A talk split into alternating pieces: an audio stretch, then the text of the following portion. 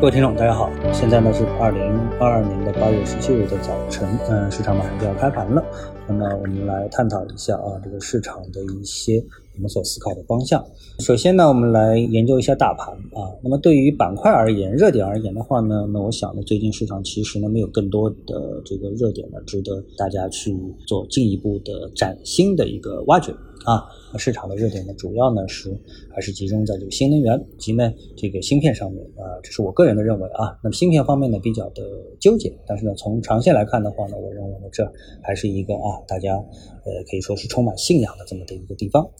嗯，今天呢有这么的一个消息啊，就是在八月十六日，国家卫健委等十七个部门啊联合发布了关于进一步完善和落实积极生育支持措施的指导意见。那么很显然，这个呢是希望大家多生孩子。指导意见呢，从提高优生优育服务水平、发展普惠托育服务体系、完善生育休假和待遇保障机制、啊强化住房和税收等支持措施、加强优质教育资源供给等七个方面，提供了二十项具体的措施啊。那么主要目的当然就是为了多生孩子。啊那么这个消息对于我们的受益板块的认知，大家是不是有了一个直接的认识呢？我觉得呢，这一点上面啊，我想呢，我们就不从板块的受益角度来说，因为呢，从总体上来说呢，这个呃板块受益啊，我觉得长线的时机啊还没有完全到。因为从个时机的角度来说啊，大家熟悉波浪理论也好，熟悉缠论也好，大家都知道，一个上升浪呢，上升趋势呢，包括一二三四五浪，对不对？下跌的话呢，包括一个 A、B、C 三浪啊。那么，所以任何的事物啊，实际上它有的时候都是呈现出一种一二三四五浪的这样的一种格局。啊，那么从这个优生优育或者是鼓励生育的这个政策来说的话呢，其实我们也可以把它归结为啊上升趋势的五浪的这么的一个纠结的一个形态啊。我们都知道，那目前呢，国家是支持想让大家多生孩子，对吧？但是要达到这个目的啊，这个目的我们说也就是相当于达到五浪上升的这么一个顶点。那么现在处于什么阶段呢？呃，我们不能精确的评判啊，但显然现在不属于五浪。最近呢，网上呢有这么的一传闻啊，不应该说是一个，不能说是一个段子啊，就是一段描述。他是这么说的，就是现在年轻人的工资啊，他比不上父母的退休工资。那么这个倒挂的格局是怎么来的呢？是因为国家在相当长的时间内不断的加强提升退休工人的工资所导致的啊。也就是说，这个天平啊一直在向退休工人倾斜，而不是向当下创造社会财富的人在倾斜，对吧？那么你结合这一点，你就可以发现，那么从这个生育制度来说的话呢，我们呢现在确实已经有了很长时间在不断的向啊这个愿意多生孩子的这么的一个人群在进行一个倾斜，但是是不是到了一个足以扭转整个生育趋势的这么一个点呢？我认为呢，可能说呢还没有到。啊，也就是说，如果说你从政策当中获得最大的收益的话，获益的话，那现在这个时间点还没到。那我们可以呢做一个简单的数学题啊，来研究这么一个问题。那么现在社会上最愿意生孩子的是哪两两类人呢？如果我们把它分为三类的话啊，一类是富豪级的，生的再多也不影响他生活水平的下降啊。还有一类呢，就是非常贫穷的这一类啊，他们呢生再多的孩子也不会影响他们的生活质量的。下降，因为他们本来就生活水平很低啊，这是两类啊。也就是说，从做数学题的角度来说，分子足够的大，那分母稍微大一点啊，有点大小的区别都不影响最后的计算结果啊。那么分子足够的小啊，那么分母怎么变化也不会影响它计算的结果。那么最受影响的是什么呢？实际上呢，就是这个人口统计当中啊，我们说纺锤形的中间的这一部分。当然这一部分也不是很精确啊，不见得是人数最多，因为我们。把这一部分肯定是统计在城市人口当中，我们才会谈所谓的中产阶级啊。那么中产阶级它有一个什么样的一个特性呢？就是他们对未来的收入的增长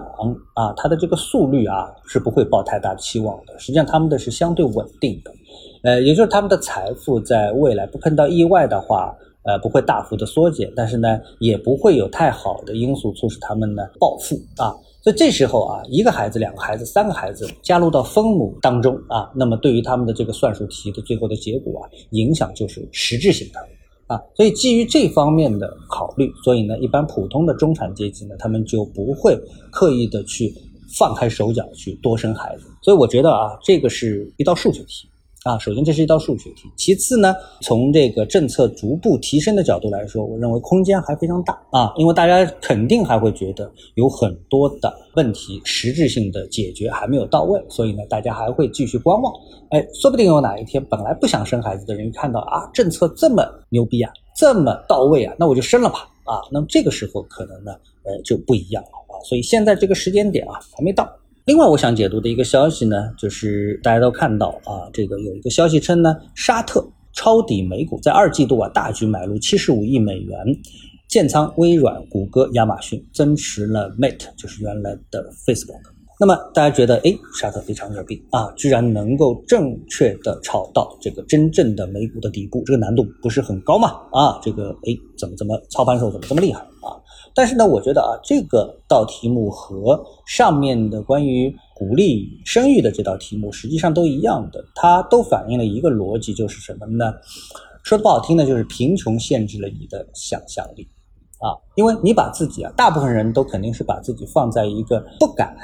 也没有能力多生孩子的位置上去考虑这么的一个问题啊。同样，你对这个七十五亿美元对你来说，那就是一个天文数字，毫无疑问，对吧？那么七十五亿对于一个国家来说算得了什么呢？其实差不多五百亿人民币吧。那五百亿人民币现在放在中国啊，它可能都提不上是一个振兴某一个区或者是一个县啊，或者是一个地级市的这么一个振兴计划，那可能要远远超过五百亿人民币，对吧？所以呢，这个七十五亿美元啊，它其实不是一个非常大的一个数据，特别是放在沙特这样的一个石油大国的身上，七十五亿美元真的很多吗？啊，那么显然不是。而且这个市场的投资者本来它就分什么散户、中户、大户、超级大户，对吧？机构啊。那么在这个过程当中，大家有可能都看到了这是一个底部，但是对散户来说呢，他可能只买了几千块人民币，对不对？但是呢，对于机构来说呢，他可能就买入了几十亿啊，这个几百亿人民币的这么的一个仓位。